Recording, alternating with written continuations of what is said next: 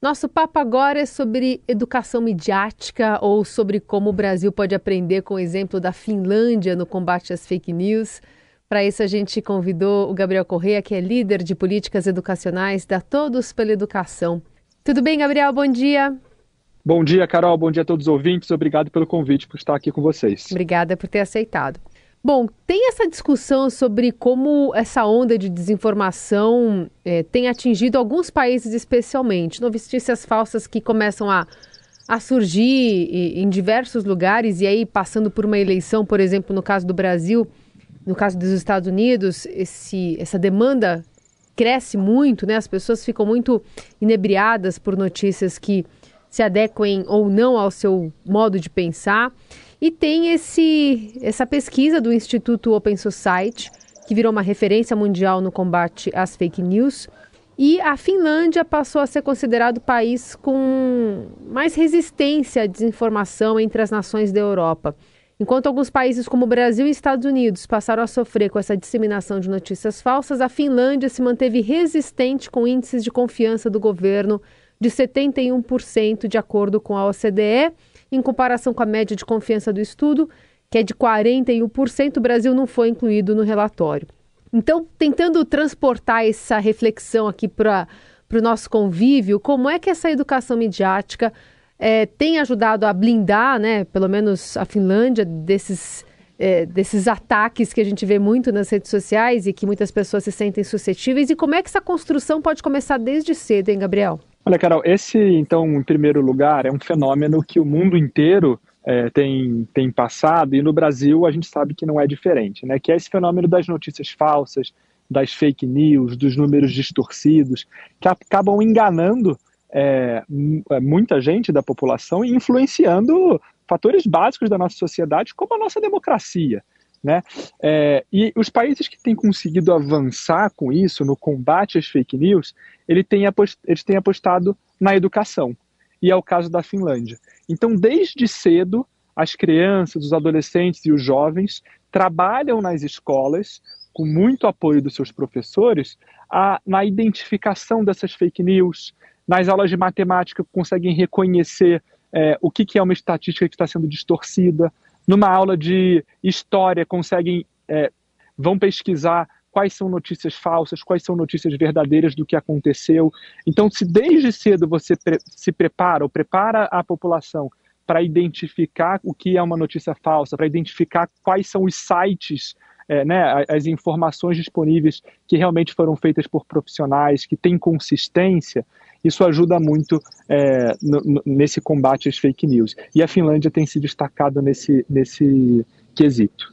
E é interessante como essa, esse exercício consegue ser dado em todas as áreas de atuação. Então, por exemplo, matemática dá para se estudar estatística e como elas podem ser distorcidas de, de acordo com é, o que a pessoa que está escrevendo ou aquela fonte está tá querendo dizer, ou na, na história, né, algumas campanhas de propaganda que podem ser mostradas, os professores é, entendem como é que essas crianças, como é que esses alunos podem desenvolver o senso crítico. São várias as áreas de atuação possíveis realmente, não? É isso. Então, não é que a gente está falando de tem uma que matéria, criar uma, disci... né? uma disciplina. É uma matéria, uma é. disciplina de fake news.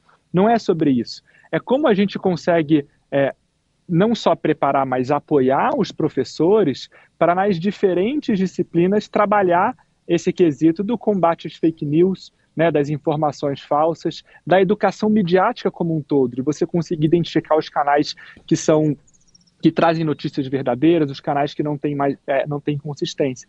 Então, por exemplo, numa aula de ciências em que você está explicando é, os benefícios da vacinação, uhum. uma professora de ciências pode mostrar é, exemplos de notícias falsas e como pessoas agem ainda, e sabemos muito bem disso aqui no Brasil, é, agem contra o que as evidências científicas mostram.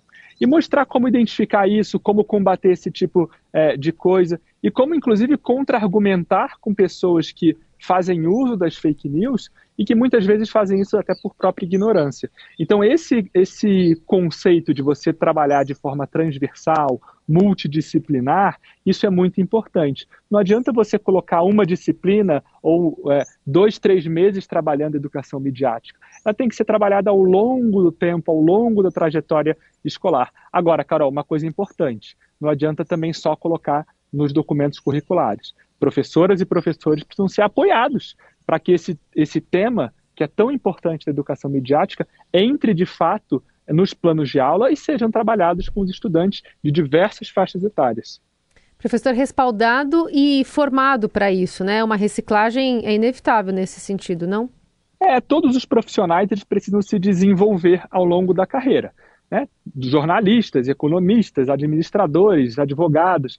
Você não aprende tudo que você precisa para a sua profissão só na sua faculdade. E para o professor não é diferente. Então, essa formação continuada ao longo da carreira, o desenvolvimento profissional, ele é fundamental. Até para a gente atualizar, porque o mundo muda. Uhum. Né?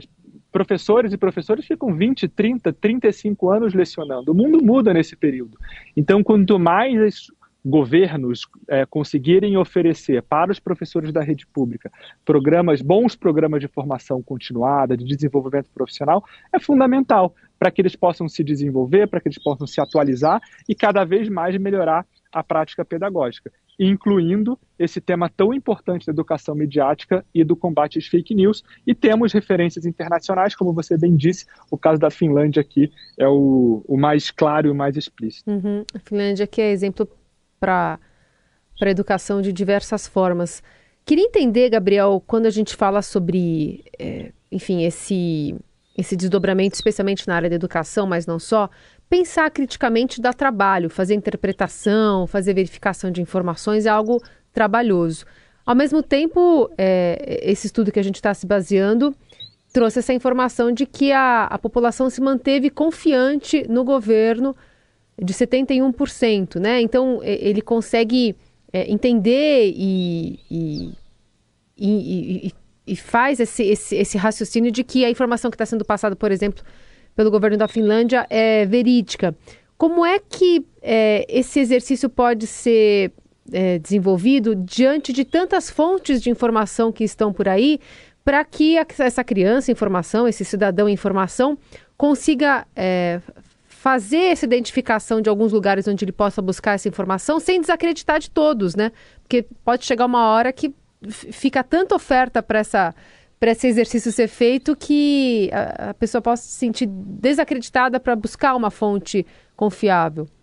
É, então é, você ensinar desde cedo como separar o que é uma fonte confiável do que não é uma fonte confiável, o que são notícias, quais são indícios, né? Como que você percebe que uma notícia realmente é, é verdadeira, de notícias que têm é, que estão na cara muitas vezes que, que são falsas, você conseguir separar esses canais, isso é muito importante trabalhar com, com os estudantes. Uhum. Né? Isso, é, é esse tipo de educação, a gente é, quer é uma educação mais moderna, uma educação do século XXI, que sai daquela questão apenas conteudista. Hoje a informação está na palma da nossa mão infelizmente, todo tipo de informação, inclusive informações falsas. Né? E cada vez mais, com a tecnologia evoluindo, isso vai ser uma realidade.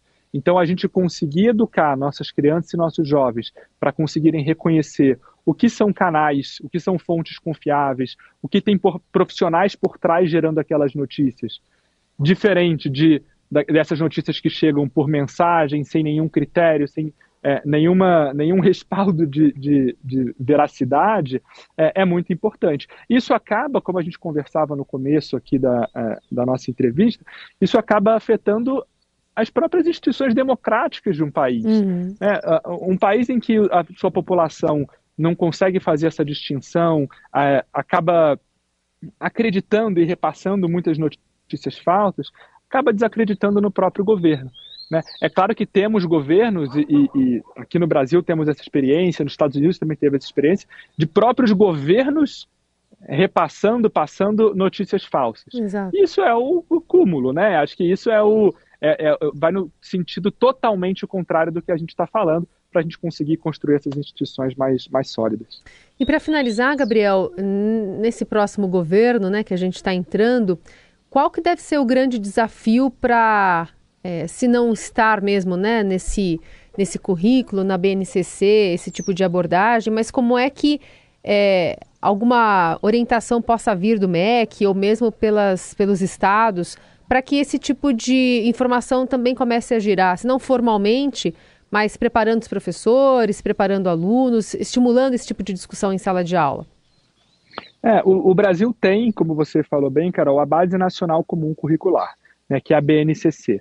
E esse deve ser o norte de atuação do governo federal no que diz respeito aos currículos é, na, nas suas atuações mais pedagógicas. E o tema da educação midiática, que consta na Base Nacional Comum Curricular, precisa ser trabalhado pela Secretaria de Educação. O Ministério da Educação ele pode sim apoiar, fomentar mais e dar mais orientações para os estados e municípios de como fazer isso. O MEC pode ter um papel muito mais protagonista de coordenação e de apoio do que vem tendo. E a gente espera que isso vire uma realidade. Esse é Gabriel Correia, líder de políticas educacionais da Todos pela Educação. Muito obrigada pela conversa, Gabriel. Eu que agradeço, foi ótimo, Carol. Bom dia a você e bom dia a todos os ouvintes.